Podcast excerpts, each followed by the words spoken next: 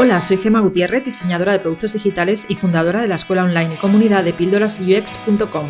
Si deseas aprender diseño de experiencia de usuario con un enfoque humanista, este es tu lugar. Vamos a comenzar.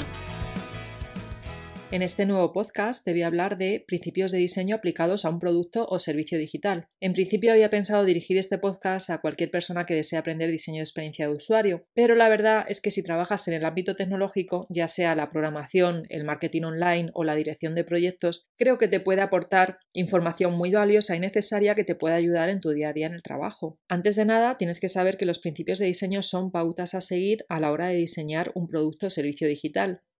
Antes del verano expliqué algunos de los principios que considero más importantes en un seminario online que di en YouTube de Píldoras UX. A final de este mes de octubre volveré a repetirlo y bueno, se quedará grabado, así que podrás verlo si ya ha pasado esta fecha. Tanto el seminario como este podcast están explicados en el libro de Principios Universales de Diseño que puedes encontrar en Amazon, pero te aviso que si estás ahora aprendiendo diseño UX, la mayoría de los eh, ejemplos que vienen en el libro pues no se entienden muy bien, la verdad, no son muy actuales. Este fue uno de los motivos por los que decidí lanzar antes del verano mi curso de principios de diseño eh, donde explico muchos más principios y con ejemplos actuales. El caso es que hoy te voy a hablar de tres de esos principios, que son el principio de accesibilidad, el principio de affordance y el principio de consistencia. El principio de accesibilidad es el gran olvidado. Parece que diseñamos pensando solo en las personas que tienen la visión perfecta, la estatura perfecta y habilidades en el manejo de cualquier tipo de tecnología. Y es que este principio nos recuerda precisamente que debemos diseñar para la mayoría de las personas posibles, sin tener que modificar el diseño en la medida de lo posible para personas con discapacidad ya que deberíamos diseñar también pensando en que nuestro user persona pueda tener alguna discapacidad tanto sensorial como física. Las cuatro características principales de este principio de accesibilidad son perceptibilidad, operatividad, simplicidad y forgiveness. El primero, que es perceptibilidad, es cuando los usuarios pueden percibir el diseño a pesar de tener una discapacidad sensorial. Por ejemplo, los usuarios con daltonismo, que dependiendo del grado de afectación pueden ir desde no reconocer bien ningún color a tener dificultad para diferenciar el color verde del rojo. Teniendo en cuenta esto, debes plantearte mejores maneras de dar feedback al usuario cuando estás diseñando un producto o servicio digital que este feedback, vamos, no sea solamente a través del color. La otra característica, la de operatividad, es cuando un usuario puede utilizar el diseño a pesar de tener una discapacidad física. En este caso, deberíamos pensar siempre en el contexto físico en el que el usuario utiliza el producto o servicio que estamos diseñando. Si, por ejemplo, es un cajero automático, debemos asegurarnos que los usuarios discapacitados en silla de ruedas puedan acceder a la interfaz de usuario sin problemas. Otra de las características de la accesibilidad es la simplicidad. Esta es cuando cualquiera puede entender el diseño a pesar de su alfabetización, experiencia o nivel de concentración. Y por último, la última característica de la accesibilidad es el forgiveness, es minimizar en el diseño las consecuencias del error, previniendo errores antes de que ocurran. Digamos que diseñamos el sistema para evitar en la medida de lo posible que exista una equivocación durante su uso y en el caso de que ocurra, ayudar al usuario a corregirlo. Un ejemplo claro es cuando te equivocas, por ejemplo, realizando una acción y puedes volver atrás con la opción deshacer o el gran conocido control más Z. Y ahora te voy a hablar del principio de affordance. El affordance es una propiedad por la cual las características físicas de un objeto o entorno influencian su función. La propia imagen de un objeto puede indicarnos la función asociada a ese objeto. Por lo tanto, un buen affordance puede mejorar la usabilidad de cualquier diseño de interfaz. Este principio igual que todos los demás, pues también tiene sus características principales. En este caso son dos y son la de descubrimiento y la de feedback. La primera, que es la de descubrimiento, es la consistencia en la habilidad de descubrir qué operaciones puedes hacer, simplemente mirando ese objeto. ¿vale? Y la de feedback es la consistencia de la señal que te da el sistema de que la, la operación se ha realizado con éxito.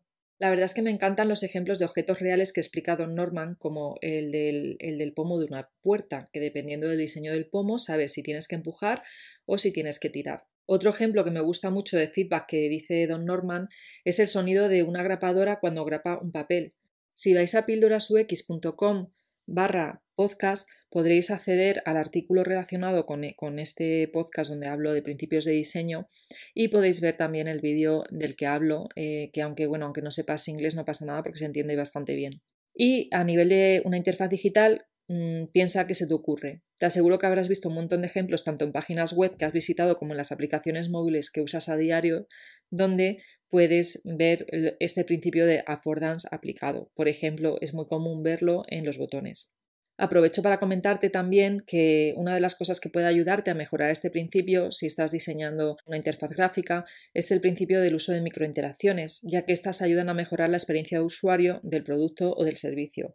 Si nunca has oído hablar de ellas, eh, puedes ir a nuestro canal de YouTube de Píldoras UX y ver el último vídeo de Yolanda del Olmo te explican cinco minutos qué son y cómo funcionan. Y si quieres seguir aprendiendo sobre ello, esta parte es muy está totalmente asociada al diseño de interacción, pues puedes ver la información de su curso, que también lo pongo en el enlace del artículo y también puedes ver en, el, en la descripción del vídeo. Y ahora vamos a acabar el podcast hablando del último principio, que es el principio de consistencia. La consistencia mejora la usabilidad de un sistema cuando partes similares son mostradas en similares formas. Vamos a ver cuáles son sus características para comprender mejor este principio. Son tres básicamente. La primera es la estética, una característica de estética, la segunda es funcional y la tercera interno y externo. La primera lo que dice es que tiene que haber una consistencia de la interfaz tanto en estilo como en apariencia de todos los elementos visuales que estás viendo. Y la funcional lo que te dice es que tiene que haber una consistencia en el significado y en la acción durante toda la experiencia de uso de ese producto o servicio digital. La última, que es interno y externo, lo que te indica es que la consistencia también tiene que ser entre todos los elementos internos y externos del sistema, tanto a nivel estético como funcional. Es decir, no deja de ser pues la unión de la primera característica con la segunda. No sé si con estas definiciones te ha quedado claro, así que creo que es mejor que te explique un, ejemplo. ¿Te ha pasado alguna vez que durante tu experiencia utilizando una aplicación web eh, o una aplicación móvil Has visto que todos los botones que indican una acción concreta son iguales tanto a nivel visual como a nivel de, terminología.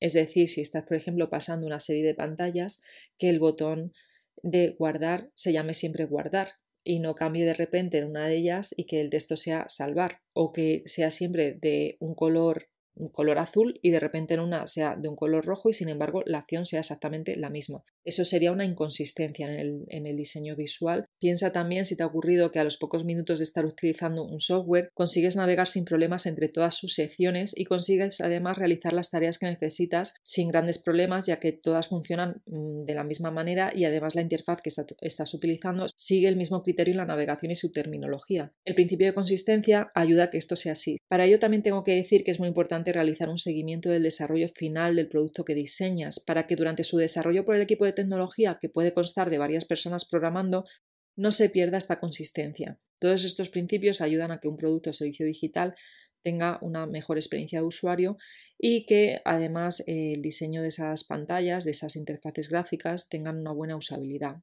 Y si te has quedado con ganas de saber más, pues durante mi seminario podrás ver en mi canal de YouTube el próximo 24 de octubre de, este 2019.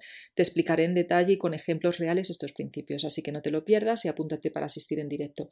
Puedes apuntarte entrando en nuestra página web de pildorasux.com eh, barra podcast, entras en este artículo de principios de diseño y ahí te he dejado el enlace, ¿de acuerdo? Eh, si no, no te preocupes, si ya ha pasado esta fecha y estás escuchando este podcast en el 2024, pues no pasa nada porque, porque bueno, también vas a poder ir a YouTube y verlo. Y aquí me despido. La semana que viene publicaremos el siguiente podcast, el lunes, como siempre, y ahí hablaremos con Luis de Mal, que nos contará cuáles son los secretos que hay detrás de ser freelance. Si después de escuchar esta píldora te quedaste con ganas de más, entra a mi escuela online de Tribooks, un lugar donde UX designers de todo el mundo aprenden, evolucionan y hacen comunidad.